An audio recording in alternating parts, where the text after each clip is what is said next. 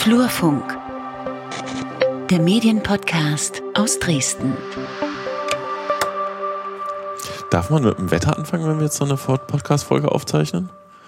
Also ich meine, alle reden übers Wetter, alle jammern übers Wetter. Darf ich jetzt übers Wetter jammern? Nee, ne? Hm, weiß nicht. Hm, also, hallo und herzlich willkommen zur Flurfunk-Podcast, Folge Nummer ohne Nummer 49 wäre die. Es ist brülleheiß, drückend. Wir können nicht draußen sitzen, weil die Terrasse sonnengeflutet ist und wir verschmoren würden. Ähm, und trotzdem zeichnen wir eine Podcast-Folge auf. Wer sind denn überhaupt wir, Lukas? Ja, du bist Peter Stavovi, in dessen Büro wir gerade sitzen, weswegen es ein bisschen halt. Also wir sitzen nicht wie gewohnt im Studio bei mir. Da wäre es jetzt, glaube ich, noch wärmer. In der Bratröhre. In der Bratröhre, genau. Ähm, und ich bin Lukas Görlach und wir machen diesen Podcast hier normalerweise alle zwei Wochen, aber es ist ja gerade auch so ein bisschen Sommerloch, Sommerpause irgendwie und deswegen erstmal unregelmäßig, geht dann wahrscheinlich nächsten Monat wieder regelmäßig weiter. Äh, wenn uns Corona die zweite Welle keinen Strich durch die Rechnung macht. Irgendwie ist unsere Unregelmäßigkeit ja auch eine gewisse Regelmäßigkeit. Ja. Sagst du noch zwei Sätze zu dir beruflich, dass man dich einordnen kann? Jo, ich bin freier Journalist und arbeite viel beim MDR, beim Radio und ähm, habe ein Podcast-Label namens Einfachton und produziere Podcasts. Du so? Ja, ich bin Peter Stavovi, Flurfunk-Blogger und Dozent, Berater, Journalist und im Moment arbeite ich auch tatsächlich überwiegend für den Mitteldeutschen Rundfunk, nämlich die Medienredaktion äh, Medien 360G, die in Erfurt sitzt, wo wir uns halt viel mit so Medienphänomenen und Medienkompetenzthemen befassen. So. so. Und unabhängig davon machen wir ja jetzt seit zwei Jahren, drei Jahre den Flurfunk-Podcast und heute haben wir drei Themen mitgebracht. Ähm, das erste Thema? Ist die FEMIT, also eine Konferenz für alle über Frauen oder über Frauen in, und Medien, in Frauen Politik, in, in Medien, und, so. in, Medien und Politik und Verantwortung. Und sowieso, da ist äh, Romina Stavovi zu Gast. Und dann haben wir ein Thema, das ist vor allem ähnlich, weil es ein Printmagazin auch ist, ne? Genau, wir sprechen mit einer der Macherinnen, also du hast mit ja. einer der Macherinnen des äh, Female Explorers, einem Magazin aus Leipzig, das gegründet werden soll und gerade eine Crowdfunding-Kampagne laufen hat, gesprochen ähm, und ein Interview geführt. Und zum Schluss gibt es noch ein Metathema, nämlich die Nennung von TäterInnennamen bei extremistischen Taten oder bei Taten allgemein. Können wir mal ein bisschen diskutieren. Mhm. Aber erstmal hören wir uns Werbung an. Wenn euch der Flurfunk-Podcast gefällt, dann hat der Peter Stavovi ein tolles Modell eingerichtet, wie ihr uns unterstützen könnt. Wir haben für Sie, meine Damen und Herren, drei Angebote, wie Sie uns bei Steady unterstützen können. Das ist ein Abo-Modell. Sie können 2,49 Euro abschließen, wenn Sie nicht viel Geld zur Verfügung haben und uns damit unterstützen. Darüber freuen wir uns. Für Qualitätsbewusste 4 Euro im Monat und für Leute, die das Angebot institutionell nutzen, das bezieht sich auch auf den Blog, sind es dann 15 Euro im Monat. Wir brauchen Ihr Geld, damit wir hochwertigen Medienjournalismus aus Mitteldeutschland produzieren können. Sehr schön gesagt. Und jetzt aber weiter mit der Folge. Jo, also man hört draußen schon ein bisschen äh, den Unterschied zum normalen schallisolierten Büro, aber ich finde, das hat auch was, das kann man im Podcast ja machen. Spielende Kinder. Vor allem haben wir das Fenster offen, was ja auch ähm, infektionsmäßig ganz gut ist. Ja, und den Temperaturen aber nicht, äh, die nicht mindert. Aber man darf ja gar nicht über das Wetter Ja, Mann. Äh, bei uns sitzt jetzt äh, Romina Stavovi, die kenne ich gut und sie wird über ihr Bericht, äh, ihr Projekt Famit reden und da bin ich irgendwie gefühlt einen Tacken befangen. Deswegen, Lukas, gebe ich dir einfach mal das Wort. Also wir wissen natürlich erstmal, dass die Famit jetzt nicht stattfindet, also dass sie abgesagt wird. Wie schwer ist dir das gefallen? Wahnsinnig schwer. Wie bist du dann schlussendlich doch zu der Entscheidung gekommen? Weil ich meine, am Anfang stand ja so ein bisschen die Verschiebung und dann irgendwann musste ja auch für dich gesagt haben, uff. Ich habe erst verschoben tatsächlich und da war ich ja eine der ersten gewesen ähm, mit der mit der Femit und da haben noch ganz viele gesagt, willst du das wirklich verschieben? Das wird hier ja gar nicht so und das Corona, ach naja, das kommt nicht nach Deutschland und das waren damals glaube ich die Zeit, wo die ersten Fälle in München gewesen sind. Ähm, und dann habe ich es verschoben. Und dann habe ich aber festgestellt, es kauft immer keiner noch hm. Tickets, also immer noch keiner. Äh, das war auch der, der Ausschlag eigentlich davor, dass äh, keine Tickets von einem Tag auf den anderen gab es äh, keine Ticketverkäufe mehr. Und dann hatte ich mit anderen Veranstaltern gesprochen, denen ging das ähnlich. Also die haben auch gesagt, das geht so Step by Step zurück. Ja, und irgendwann gab es dann diese äh, bundesweite Anordnung, ähm, dass äh, keine Veranstaltungen bis Ende August stattfinden sollen. Und da habe ich dann ganz regulär normal abgesagt. Hm. Und ja, das fiel verdammt, verdammt schwer. War sicherlich auch kein kleiner Aufwand so. Der Aufwand, der des, Aufwand Absagens, des Absagens, des Erstattens, des naja. Absagens der Sponsoren. Also ja, na, mit den Sponsoren bin ich oder mit den Partnern bin ich eh die ganze Zeit im Gespräch gewesen. Ähm, den Ticketkäuferinnen und Ticketkäufern, das fiel schon schwerer. Ähm, ja, es war eine blöde Zeit. Also von daher, das war, glaube ich, auch so eine Woche, wo es mir echt dreckig ging und äh, weil ja doch ein halbes Jahr Arbeit drin steckt und ja, wenn man das dann einmal so komplett absagen muss und äh, war blöd. Und mhm. den, den äh, Speakerinnen, Speakern, das, ja, also die haben alle Verständnis gehabt. Also das war auch mit den Partnern eigentlich total easy und ähm, ganz nett und, und lieb, weil ja eigentlich alle so das Problem gesehen haben. Aber nichtsdestotrotz ist es natürlich blöd. Also das kann man jetzt nicht wegreden. Aber Gesundheit geht vor, mhm. so ist es. Jetzt hast du aber auch eine Aus, naja, einen Ausweg gefunden sozusagen. Es, es, gibt ja, es gibt ja nicht gar keine Femit sozusagen, nur es findet halt kein Event statt. Ja, also ja, also das eine ist natürlich plane ich gerade schon irgendwie doch das Event für nächstes Jahr. Also ich habe heute äh, schon erste Gespräche so ein bisschen geführt. Ähm, für geplant gerade irgendwie Mai äh, 2021. Da bin ich jetzt mal megamäßig optimistisch. äh, ob das stattfindet, ich keine Ahnung, weiß ich nicht. Also das ist, äh, ich, ich hoffe es. Ähm, ich hoffe es auch irgendwie unter Corona-Bedingungen. Also das ist jetzt gerade auch so der, der Planstand. Ähm, ich glaube, Femit lebt davon, dass man sich begegnet und irgendwie gegenübersteht, also rein digital. Ich habe da echt lange drüber nachgedacht, sehe ich irgendwie nicht. Also da hätte man machen können, wäre aber so ein bisschen Frontalunterricht gewesen und das ja, wollte ich nicht. Ähm, Plan B ist tatsächlich, äh, die, die Themen der Konferenz in ein Magazin zu packen ähm, ja, ich, ich komme aus dem Zeitschriftenbereich oder aus dem Printbereich. Ich liebe Print. Für mich ist Print auch nicht tot. Also in keinster Weise. Äh, ich glaube, gerade während Corona, wenn doch viele zu Hause sitzen und äh, die Zoom-Viereckaugen haben, mhm. dann ist auch irgendwann mal genug und vielleicht freut man sich dann auch über was gedrucktes in der Hand. So, und das war der Gedanke, ein, ein Printmagazin zu machen, wo ich die Themen der Konferenz einfach aufgreife ähm, das ja jetzt gerade geplant, also zwei Hefte sind jetzt zumindest inhaltlich auch durchgeplant. Das erste sollte eigentlich schon im August erscheinen, äh, ist jetzt auch nach hinten verschoben, auch wieder aufgrund von Corona, weil natürlich überall Entscheidungen nicht getroffen werden, Menschen nicht da sind, ähm, Gespräche nicht stattfinden können, Anzeigenpartner nicht bereit sind, Anzeigen zu schalten, einfach aus dem Grund, weil Corona. Hm. Einfach äh, ja alle ein bisschen vorsichtig, alle ein bisschen ähm, ja oder welche Haushalts- oder oder Geldausgabesperren da sind. Ähm, das macht es gerade alles nicht einfacher, aber inhaltlich bin ich sehr weit. Das kann ich zumindest sagen. Das, so, das sind so, so zwei Ecken, an denen ich arbeite. Also einmal das Inhaltliche und dann das Finanzielle. Und ja, inhaltlich äh, wird es ziemlich cool. Hm. Du hast gerade gesagt, zwei Ausgaben sind schon geplant? Ja, zwei sind inhaltlich durchgeplant. Also natürlich soll das Heft öfter erscheinen. Also das, mhm. ich würde das auch gern beibehalten neben der Konferenz. Da ist der Gedanke, das Magazin viermal im Jahr erscheinen zu lassen ähm, vierteljährlich eben. Und ja, die ersten zwei, wie gesagt, sind inhaltlich geplant. Also das, ist einfach, das sind die, so die Themen der Konferenz, die ich jetzt aufgeteilt habe, also die Schwerpunkte. Für das erste Heft ähm, hatte ich das Corona-Thema natürlich jetzt mit reingenommen und das Thema ähm, Hass, ähm, Moral, Anstand, wie gehen wir miteinander um. Und im zweiten Heft wird dann sozusagen das Thema Rollenbilder, Klischees äh, eine große Rolle spielen. Kannst du vielleicht schon so ein, zwei kleine genauere Beispiele geben von Geschichten? Vielleicht. ja, also im, im, ersten Heft habe ich ähm, letzte Woche ein sehr spannendes äh, Gespräch gehabt mit Idel Beider, die ähm, unter anderem auch unter diesen NSU 2.0 Hassmails, Drohmails, äh, ja, leidet, ist vielleicht der falsche Begriff, aber die, sie eben, sie hat diese, diese Nachrichten bekommen ähm, und hat, äh, ja, wir haben da mal drüber gesprochen, was das mit ihr macht und wie sie da so reagiert. Und vielleicht als kleiner Teaser, sie ist mega angepisst. also ja, das war schon sehr spannend. Äh, ich kann das auch nachvollziehen. Ich persönlich würde wahrscheinlich anders reagieren, aber das ist so die, ja, sie reagiert cool mit Wut. Also das ist so ihr Dings, äh, ihr, ihre Form des Umgangs. Ähm, ja, ein anderes Thema ist äh, ja das äh, Thema Corona. Da habe ich äh, unter anderem ein, ein ganz tolles Stück über die äh, Ministerpräsidentin aus ähm, Neuseeland. Ähm, ja, wie sie mit Corona umgegangen ist, äh, wie sie mit, ihrem, mit ihrer Bevölkerung umgegangen ist. Und Sie sind ja jetzt, glaube ich, auch seit 100 Tagen Corona-frei, kam gestern die Nachricht. Hm sehr, sehr spannende Frau, sehr, sehr spannendes Thema. Kannst du ein bisschen was zu den harten Fakten sagen? Also wie viel, das ist ein gedrucktes Magazin, Hochglanz? DIN A4? Hochglanz weiß ich noch nicht. Ich, So, eher matt.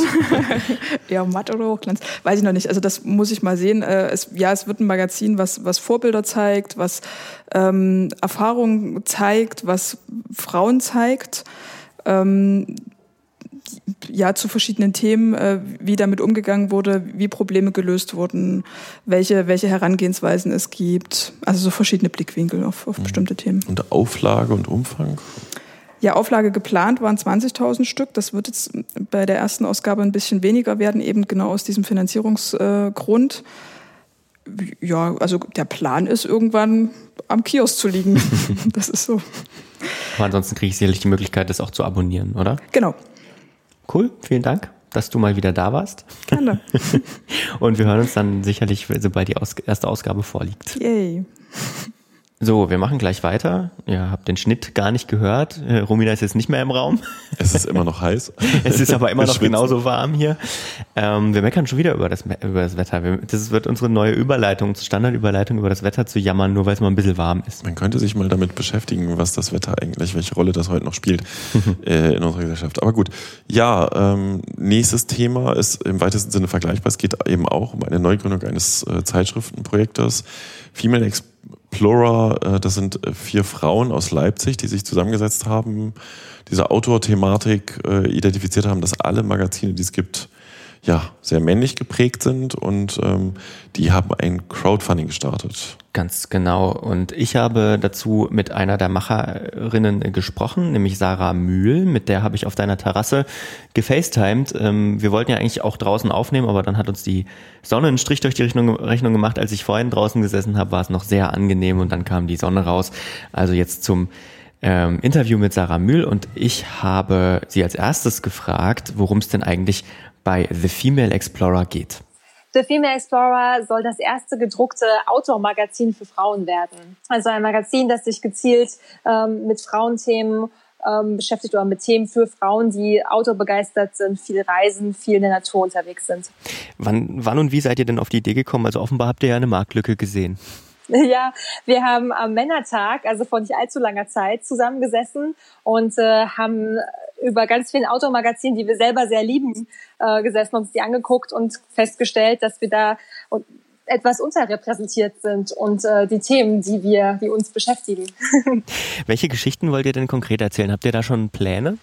Ja, wir haben, also seit wir das gestartet haben, bekommen wir ganz, ganz viele Zuschriften. Wir haben aber eigentlich die erste Ausgabe schon fertig, also schon besetzt mit äh, verschiedenen Autorinnen, die von ihren Reisen erzählen. Da sind ein paar dabei, die ähm, von Fernreisen erzählen, aber wir haben natürlich ganz viel Europa- und Deutschlandreisen dabei, weil das vor allem in diesem Jahr ähm, auch so interessant ist oder so wichtig ist.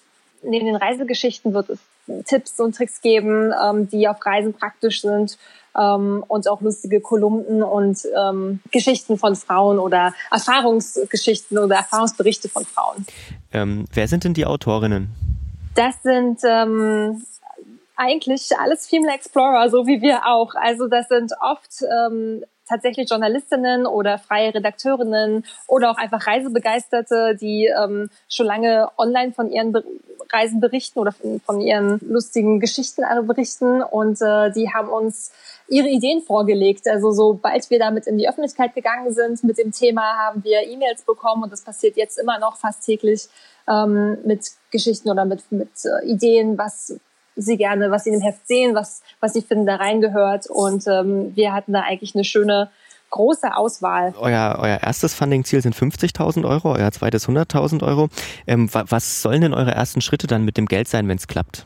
Genau. Also wir wollen ähm, das Magazin natürlich drucken. Wir wollen das ökologisch, ökologisch drucken. Deswegen ähm, ist das auf jeden Fall schon mal ein großer Posten, genauso wie all die Crowdfunding Dankeschöns, die wir uns vorgestellt haben, die dann in die Produktion gehen, die auch alle ähm, nachhaltig hergestellt werden.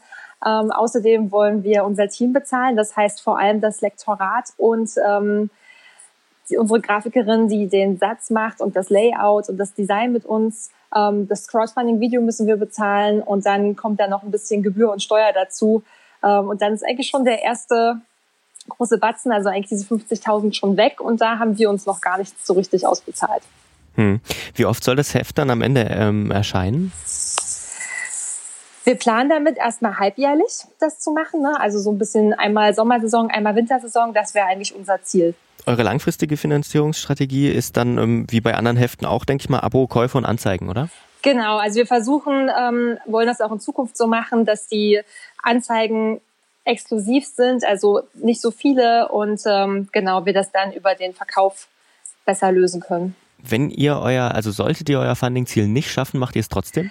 Ja, ich glaube, wir sind jetzt schon ähm, so tief drin und haben da auch so Bock drauf, ähm, dass wir das sicherlich weitermachen werden. Wir werden dann sicherlich kurz eine Zeit brauchen, um uns neu aufzustellen, uns zu überlegen, ähm, wie der Plan B aussieht, weil gerade geht halt alle unsere Energie in die Crowdfunding-Kampagne. Das wäre natürlich das Allerschönste, wenn es damit klappen würde. Super. Ähm, haben wir irgendwas vergessen noch, was du, was wir unbedingt erwähnen sollten? Also ähm, Genau, nein, also für uns ist eigentlich total wichtig, dass äh, rüberkommt, dass wir kein regionales Magazin sind, also dass wir für den kompletten deutschsprachigen Raum sind und sogar in Zukunft das gerne noch ähm, weiter ausbauen wollen. Ähm, da gab es äh, immer mal Verwechslungen. ähm, genau, und dass es äh, für uns halt total wichtig ist, dass das Crowdfunding unterstützt wird, denn ansonsten wird das Magazin erstmal nicht geben. Also das ist für uns ganz wichtig dass das Plan A ist und der muss auch erstmal los, äh, muss auch funktionieren erstmal. Ja, vielen Dank Sarah Mühl von The Female Explorer und von unserer Seite ja viel Glück. Ja, Daumen hoch, äh, cool. Die Hälfte ist ungefähr geschafft. Mhm. Und ähm, wir gehen straight auf unser letztes großes Thema zu für diese Episode. Wir sprechen über ein, ja, sag mal, politisches Thema im weitesten Sinne ja. oder medienpolitisches Thema. Auch eine Frage, wie Medien mit, mit bestimmten Aspekten umgehen. Konkret ne, die Namensnennung von Tätern bei Gerichtsverfahren. Hintergrund ist das Verfahren in Halle gegen äh, den Attentäter dort. Und da hatte unter anderem der MDR-Reporter, der von dort berichtete, ähm, berichtet, dass es halt die erste Aussage für Nebenkläger und Betroffene kaum zu ertragen gewesen sein dürfte, denn der Angeklagte hat sich immer wieder antisemitisch und rassistisch geäußert. Mhm. Und das, während ihm Betroffene der Taten gegenüber saßen. Und ähm, daraus abgeleitet, der Angeklagte versucht halt tatsächlich dieses Gerichtsverfahren als Bühne zu benutzen, um halt eventuell auch Nachfolgetaten oder sein Gesellschaftsbild oder seinen Wunsch vom gesellschaftlichen Umbruch ähm, zu forcieren. Und unter anderem der MDR hatte dann auch verkündet, wir werden ab sofort den Namen des Täters nicht mehr nennen. Hm. Und ähm, ich, ich hatte dir, glaube ich, äh, ganz kurz in unserem Chat ein, ein, ein Bild geschickt äh, von der Bild bei, also die Bild, das, das äh, mittlerweile kann man es ja online Klatschblatt nennen, glaube ich. Ähm, die zeigten eben ein Foto von besagtem Täter in, ja, weiß ich nicht, so wie er gerne wahrscheinlich dargestellt worden wäre, nämlich ziemlich äh, böse guckend und als ne? Held, ne? Als, als ja, genau. Man kann es, man kann's, glaube ich, so benennen. Und da habe ich mich schon ziemlich drüber aufgeregt, weil ähm, es ist ja jetzt auch nichts Neues, dass vor allem rechte äh, TäterInnen sich meistens Täter irgendwie inszenieren wollen, auch vor Gericht. Ne? Ich kann mich noch dran erinnern, dass ähm, bei den, nach dem Attentat auf ähm, Utoya, dieser norwegischen Insel, und Anders Breivik, dass er sich dann, glaube ich, sogar in den Gerichtssaal gestellt hatte und einen Hitlergruß gemacht hat und das auch überall abgelichtet worden war. Ähm, ja, da, ich finde das, also meine Meinung, meine Position an der Stelle ist, glaube ich, klar. Ich finde richtige Berichterstattung, und das haben viele andere Medien auch gemacht, ähm, die ich so verfolge, mindestens verpixeln oder halt auf Aufnahmen verzichten. Also ich habe in der Tagesschau dann sofort den Gegencheck gemacht und die hatten den dann äh, verpixelt. Man hat dann auf dem Bild zwar nicht mehr viel gesehen, aber das war in dem Fall, glaube ich, okay. Ja, man erkennt daran ne, die hohe Verantwortung, aber auch die Möglichkeiten, die Medien haben.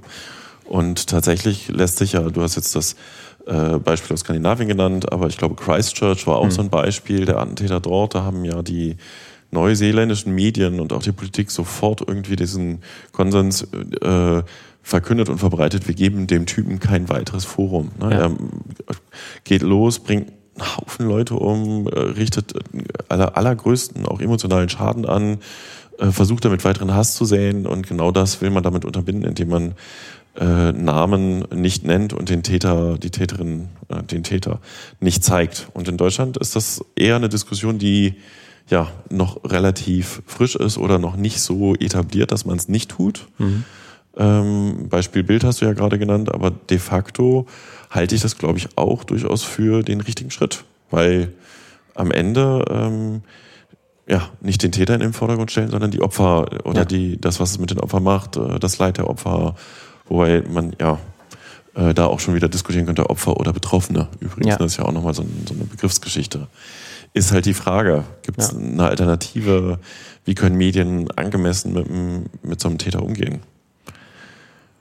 Ja, schwierige Frage. Also ähm, ich mir ist gerade noch eingefallen, dass das ja eigentlich alles betrifft. Ne? Das betrifft ja sowohl diese sogenannten Manifeste, die oftmals oder in solchen Fällen ganz oft veröffentlicht worden sind. Das betrifft Aufnahmen von den, den Taten, Videoaufnahmen, dann andere äh, Propagandamittel, würde ich es auch nennen, der ähm, auch wieder sogenannte nationalsozialistische Untergrund ähm, hatte ja auch sogar Videos aufgezeichnet und äh, aus denen dann, die dann un, ja, so, sei mal, zu veröffentlichen ist natürlich auch schwierig. Also ich glaube, das betrifft alles, was, was mit den Täterinnen und Tätern zu tun hat. Ja, wobei es gibt ja durchaus Oder mit, auch mit deren Botschaften zumindest. Die Gegenseite dieser Argumentation, die Täter so weit auszublenden, nämlich die Tatsache, dass ja natürlich die Öffentlichkeit ein Interesse daran hat, äh, die, motiviert, die Motive der Person zu verstehen, äh, mehr über diese Person zu erfahren. Das ist ja auch ein ja, ganz originäres Interesse des Publikums quasi, mehr wissen zu wollen, wer ist das, warum hat er das gemacht. Hm, aber das mache ich ja nicht, indem ich ein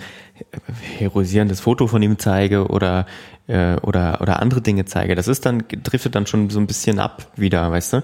Also ich kann ja sehr wohl irgendwie Netzwerke öffentlich machen, ich kann Motivation ähm, aufschreiben, sage ich jetzt mal. Das ist zwar alles nüchtern in einem, irgendeinem Sinne, aber vielleicht sollte man einfach an so eine Geschichte in Zukunft ein bisschen nüchterner, nüchterner rangehen, vor allem als Medien, in, wo man auch so ein bisschen in der Verantwortung steht, weißt du? Jein, ja, also ähm, Fakt ist auch, denke ich, ne, das, das klingt ja schon durch, äh, diese Täter beziehen sich teilweise aufeinander. Ne? Also, äh, äh, wie hieß der aus Norwegen, Brev Brevjavik? Ja, Breivik. Hm? Breivik, ähm, der hat äh, war dann ja auch wieder Vorbild für andere. So und entsprechend ist da halt natürlich der Wunsch, ähm, ich sag mal von Leuten, die sich damit auskennen, dass eben diese Vorbildfunktion unterbunden wird, indem die Medien nicht berichten. Aber die Medien können ja nicht nicht berichten. So, du kannst auch, selbst wenn du ein Foto von dem Typen zeigst, was ihn nicht in Heldenpose, ne, als stahlharter, knallharter Massenmörder-Typ oder so, ähm, wird trotzdem jedes Foto oder jede Berichterstattung zur Ikonisierung oder zur, zur Heldengeschichte beitragen. Genau. Und du kannst aber ja nicht berichten, nicht, nicht berichten. Das geht ja darum nicht. geht's ja auch gar nicht, gen- genau. Aber brauche ich denn für diesen Bericht ein Foto von ihm? Weißt du, ich meine, ich sage jetzt mal nochmal mein Beispiel Tagesschau.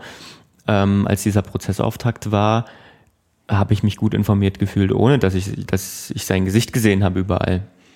Ja, aber wie gesagt, ich glaube schon, dass die, das Publikum in Teilen dann auch wirklich auch diese Frage, wie sieht denn der aus? Was ist denn das für einer? Ne? Ist das so ein Bursche von nebenan oder ist das so ein total kaputter Typ oder? Ja, aber was sagt welchen- denn das über ihn aus? Also das sagt ja eigentlich, so wie er zu diesem Zeitpunkt aussieht, sagt das ja relativ wenig aus, weil auf der einen Seite sehen wir natürlich das, was er will, dass wir sehen. Ähm, und auf der anderen Seite, wer weiß, was das gerade auch für eine Situation ist, weißt du? Ich, ja, ich bleib dabei. Ne? Ich glaube, äh, du kannst, also ob man ihn jetzt Ich glaube, das Interesse ist zeigen da. muss. Ich Hm? verstehe das. Ich glaube, das Interesse natürlich ist da bei vielen Menschen. Und dem ich, kannst du, ich glaube du kannst den als- Leuten ja auch nicht vorschreiben, ihn nicht zu sehen. Nee, natürlich. Darum geht's ja auch gar nicht. Aber ich glaube, als Medienmacher, Medienmacherin, ähm, bin ich eher dafür, die Entscheidung zu treffen, ihn nicht zu zeigen. Auch wenn es andere sicherlich tun und, min und spätestens im Internet findet man natürlich sowieso fast alles. Ich denke, ich, ich sehe es ganz leicht äh, differenzierter. Ich würde sagen, es ist von Einzelfall zu Einzelfall zu entscheiden, ähm, ob gezeigt oder nicht gezeigt wird. Äh, Grundtenor, da sind wir uns, glaube ich, einig, ist, dass er nicht die ganze Zeit im Vordergrund steht äh, als Täter und seine Tat im Vordergrund steht, sondern dass die Medien genauso auch oder sogar mehr äh, klar machen, welches Leid er eigentlich angerichtet hat und wie sinnlos das ist und wie wenig das effektiv bringt. Weil ähm, es ja auch wirklich um diese Nachahmerfunktion oder diese Anleitung zur Nachahmung geht. So, und insofern jetzt so aus der Perspektive, die MDR-Kiste, wir nennen den Namen nicht mehr, es ist ja eine grundsätzliche redaktionelle Entscheidung, Ja. weil du kannst natürlich in so einem Fall bei so einer Person mit der Historie den vollen Namen nennen, ohne seine Persönlichkeitsrechte zu verletzen. Ähm, und ich denke wirklich auch, das muss jedes Medium einzeln entscheiden. Ich glaube, wir sollten nicht irgendwie generell gar nicht mehr über Täter berichten. Es geht Ja. nicht, weil ähm, dann suchen sich, sucht sich das Publikum andere Kanäle oder das, oder das bilden sich andere Kanäle, aber es ist im Einzelfall wirklich abzuwägen. Und ja, Leute, ne, Medienmacher, lasst euch nicht vor den Karren spannen. Das ist vielleicht so ein Konsens, wo wir uns drauf, drauf verständigen können. Hm. Ich finde manchmal auch eindrücklich, also das ist jetzt auch ein dedizierter Fall, ein Problem, sag ich uns mal, wenn es nur um die Fotos geht, die man im Audio nicht hat. Ähm, und da finde ich dann teilweise die Beschreibung von ReporterInnen von einem bestimmten Täter oder einer Täterin zum Beispiel passiert bei, bei, ähm, bei einer Produktion von der Süddeutschen Zeitung, die heißt, ähm, die heißt Deutsche Abgründe, geht um den NSU und den Prozess vor allem, die Prozessakten. Da hat ähm, auch Bonnie, mein Partner bei Einfachton, mitgearbeitet, hat äh, Sounds gebaut. Und ähm, da finde ich zum Beispiel das ziemlich, ähm, ziemlich eindrucksvoll, wie dort das Verhalten Beate Zschäpes, ähm, eine der TäterInnen dieser, dieses Trios, ähm, beschrieben wird. Und das ist wieder eine andere Form, wo man, wo man natürlich immer gleich auch eine Deutung mit, indem man das äh, beschreibt, deutet man ja als Reporterin immer. Aber ähm, das finde ich zum Beispiel angemessener, als ein Foto zu zeigen beispielsweise. Also jetzt, wir gehen jetzt mal, ist das auch ein bisschen ja, weit gut, weg. Ich, aber das ist aber echt sehr akademische Sichtweise, weil ich glaube schon, die Leute wollen das dann auch sehen. Und ich finde eher diese Einordnung richtig und sagen, ne, nicht, also jetzt hier bei dem Halle-Täter äh, nicht die ungeprüften und unkommentierten Hassaussagen, die er da mhm. verballert, weil er eben sich eine Bühne sucht mhm. und ihm eben nicht die Bühne bieten. Und das kann meinetwegen auch dahin gehen, ja.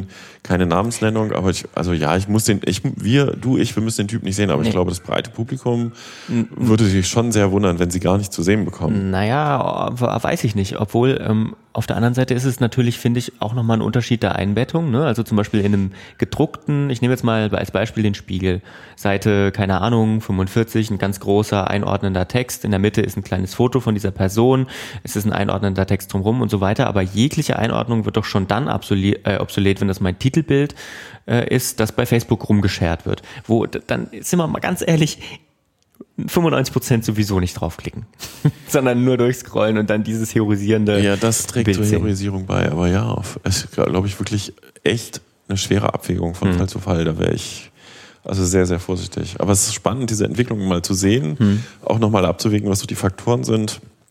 Vielleicht belassen wir es auch wirklich einfach dabei, unterschiedliche ja. Positionen Ne, wie war das? We, we agree to disagree ein bisschen, aber eigentlich auch nicht. Vielleicht sagt ihr euch, äh, sagt ihr doch immer einfach eure, euren Standpunkt dazu, schreibt das äh, in den Blog in die Kommentare oder uns irgendwie auch bei Twitter, Facebook und so weiter. Das würde uns mal interessieren. Cool. Weißt du, welche Rubrik wir nicht angekündigt haben? Worüber wir auch hätten sprechen. Aber die gehört ja schon so dazu, weißt du? Die kennen unsere Hörerinnen und Hörer schon. Worüber wir hätten noch hätten sprechen können. Worüber hätten wir denn noch sprechen können? Ähm, über die Sächsische Landesanstalt für privaten Rundfunk und Warum neue Medien. Du dabei? Again. Also ähm, ist ja unser Dauerrenner sozusagen gewesen lange Zeit, aber da kommt ja jetzt Ruhe. Ruhe rein. So ein, so ein wichtiges Thema und du betrachtest das so despektierlich. Überhaupt nicht. Sie sind nur mittlerweile schon auch in meinem Kopf so meta geworden. Es tut mir leid. Ich habe mich neulich mit einem Kollegen äh, darüber unterhalten. Er sagte, er hätte das gerne alles verfolgt, aber es wurde ihm irgendwann zu nerdy und mhm. schlammschlachtig und im Übrigen Steuergeldverschwendung, was mh, hm, manchmal sind Prozesse so im Politischen, dass sie mhm. halt langwierig sind. Das ist sicherlich sehr unglücklich gelaufen, sage ich mal. Fakt ist, es hat einen Abschluss gefunden. Die SLM hat eine neue Geschäftsführung. Ähm, und zwar ist es äh, Hardy Sieglitz, der vorher schon stellvertretender Geschäftsführer und dann auch kommissarischer Geschäftsführer war und was ich jetzt eine mega spannende Frage finde und wo ich sehr skeptisch bin, ist ja tatsächlich, wir hatten ja phasenweise, also das muss man auch noch sagen, ne, die Personalie ist diesmal auch von der Versammlung äh, auch gut geheißen und abgesägt, äh, abgesägt nett Wort nicht hm. abgesägt, mhm. weil, und das betonen auch Versammlungsvertreter, es ging ja nicht um die Person. Mhm. Er war ja schon im ersten Verfahren auch der Favorit, sondern es ging einfach um die Art und Weise und das Verfahren und die Einbindung der Versammlung. Ähm, da war ja phasenweise auch von verschiedenen Landtagsfraktionen im Raum das Gesetz, äh, was die SLM quasi äh, strukturiert, solle geändert werden. Hm. Ähm, in meinen Kreisen und nach meinen Informationen hat sich das jetzt hiermit gefühlt auch wieder ein bisschen erledigt. Ähm, viel zu großer politischer Konflikt, daran zu gehen, dieses Machtgefüge, die Versammlung ist schwach und darf eigentlich nur nicken oder mal Finger heben während der Medienrat alles stark durchwinkt oder entscheidet und macht dieses Sachverständigengremium. Also ich bezweifle, dass es tatsächlich dann mittel kurzfristig nochmal eine Veränderung des Gesetzes kommt. Aber die SLM Soap ähm, ist ausgelaufen, die Staffel ist zu Ende. Wir hoffen, nicht auf, wir hoffen nicht auf eine Fortsetzung. Wir berichten drüber, natürlich hoffen wir. Wir sind doch. Äh, Aber nein, wir wollen doch keine schlechten Nachrichten. nein, wollen wir auch nicht. ähm, noch ein Thema. Die Mediengruppe Thüringen ist umbenannt worden zur Funke Medien Thüringen. Ähm, so eine klassische Pressemitteilung im Sommer gut platziert, damit es jetzt auch, ach, wen interessiert das eigentlich? Ähm, de facto ist Hintergrund, dass die Funke Mediengruppe wie auch andere große Zeitungshäuser und Funke ist ja die ehemalige Watz mit einer ganzen Reihe von Lokal-, Regionalzeitungen und in Thüringen halt äh, auch mit der ehemaligen Mediengruppe Thüringen ein bisschen in der Mo Monopolstellung mit ganz wenigen Gebieten als Ausnahme. Ja, mit den drei großen Zeitungen auf jeden Fall. Ne? Und man wolle mit der, mit der Marken, äh, mit der Umbenennung der Dachmarke quasi in Thüringen, Funke Medien Thüringen, nochmal eine größere Nähe herstellen zu der Zentralredaktion, die man in Berlin baut. Und da gibt es ja mittlerweile, das finde ich auch eine ganz spannende Entwicklung, einige Zentralredaktionen. Also Matzak hat eine ähm, mit dem RD-Netzwerk. Äh, die Funke, wie gesagt, hat eine und äh, spannend ist ja zum Beispiel, dass es früher tatsächlich so war, dass eine große Regionalzeitung wie die Sächsische oder wie die Thüringer Zeitung auch durchaus immer mal noch ein Interview mit der Kanzlerin bekommen haben und heute Mhm. gibt's das halt nicht mehr. Heute sind halt eher diese Redaktionsnetzwerke Ja. Äh, das große Ding. Und wie Naja. sieht's, also ich hatte die Frage, glaube ich, schon mal bei einer ähnlichen Meldung in so einem, worüber wir auch hätten sprechen können, gestellt, ähm, aber in Verbindung mit Presseagenturen, die so ein bisschen selber stärker zum Sender werden ab und zu. Und so empfinde ich das jetzt da gerade auch. Also ich habe jetzt, ich wenn ich mir Funke Medien bei Twitter angucke oder ähm, vor allem das RND, ich kriege jetzt häufiger auch mal von Bekannten, die jetzt nicht aus dem Medienbereich kommen, irgendwie Artikel geschickt, die auf rnd.de, glaube ich, ähm, veröffentlicht werden und so. Ähm, meinst du wirklich, es läuft darauf hinaus, dass es diese eine große auch Plattform ähm, ähm, im, ja, sag ich mal, im Internet gibt und dann nur ganz kleine Kanäle vielleicht, Social Media Kanäle für die regionalen Berichterstattungen. Ich finde das total spannend. Das sind Entwicklungen so in den letzten, im letzten Jahr irgendwie. Ich baue mal den Mini-Werbeschlenker ein. Wir befassen uns gerade tatsächlich beim MDR Medien 360G ganz intensiv mit diesem Lokalzeitungsthema und der Zukunft der Lokalzeitung und was eigentlich passiert, wenn die wegbricht. Ähm, de facto ist das das Modell ne, RND, Verlagsgruppe Matzak mit Titeln wie Leipziger Volkszeitung und dem Ableger DNN oder halt auch, ich weiß nicht, anderen Titeln über die Bundesrepublik verteilt. Ja, man konzentriert die überregionale Berichterstattung aufs Überregionale und hat dann noch lokale Redaktionen. Ähm, vor dem Hintergrund, dass halt das alte Finanzierungsmodell über den Verkauf der gedruckten Zeitung nicht mehr so trägt, das Personal und die Kosten zu decken. Ähm, ich bin da mega skeptisch, dass das ein Konzept ist, was funktioniert, weil, äh, und das wird bei diesem 360G-Stück dann, denke ich, auch deutlich, der Lokaljournalist muss vor Ort leben und der muss auch da eine Weile leben. Du kannst da nicht mal eben jemand hinsetzen, der eine Pressemitteilung verarbeitet. Sonst äh, hat das keine Wertigkeit für die Nutzerinnen und Nutzer. Und ob diese Modelle Witzig, dass es viele, nur als kleiner Anschluss, witzig, dass es viele solche Portale, sage ich jetzt mal, gibt, die aus dem Boden irgendwie geschossen sind, die genau das aber machen. Nur das.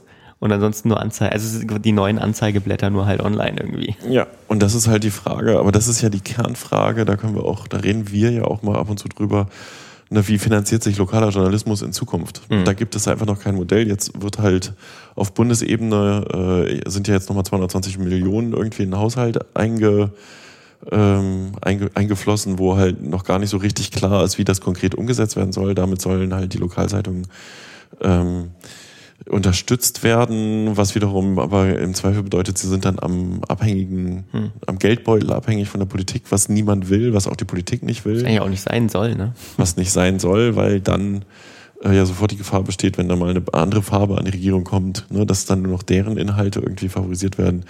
Diese Unabhängigkeitsdiskussion ist auch noch hinten dran. Aber de facto ist jetzt hier die Umbenennung der Mediengruppe Thüringen ein kleiner Schritt, was ich irgendwie noch schräg finde. Die Zeitung umbenennen hat natürlich niemand drüber nachgedacht. Ne? Also das ist ja ein, geht ja, ist ja ein No-Go, aber eigentlich wäre das ja nur konsequent. Wenn es also die Funke OTZ wäre oder die Funke äh, Thüringer Landeszeitung oder so. Und das Aber- will natürlich keiner. Ja, von, weil ich glaube, von den Zeitungen kriegt ja natürlich auch niemand was mit, außer die Leute, die die Zeitung kriegen. So, weißt du? Ja, das ist ein Aspekt. Das andere ist natürlich, dass wir reden jetzt hier über ein Branchenthema ne? Hm. und diese Verbindung mit Funke, ob die wirklich beim Endkonsumenten Ankommt, ankommt, der ja. so diese Medienthemen, die wir hier auch beackern, kaum auf dem Schirm hat. Ich glaube nicht. Also ich glaube im Normalfall weiß, wissen viele Menschen einfach gar nicht, warum auch ähm, zu welcher Verlagsgruppe jetzt irgendeine Zeitung gehört. Ja.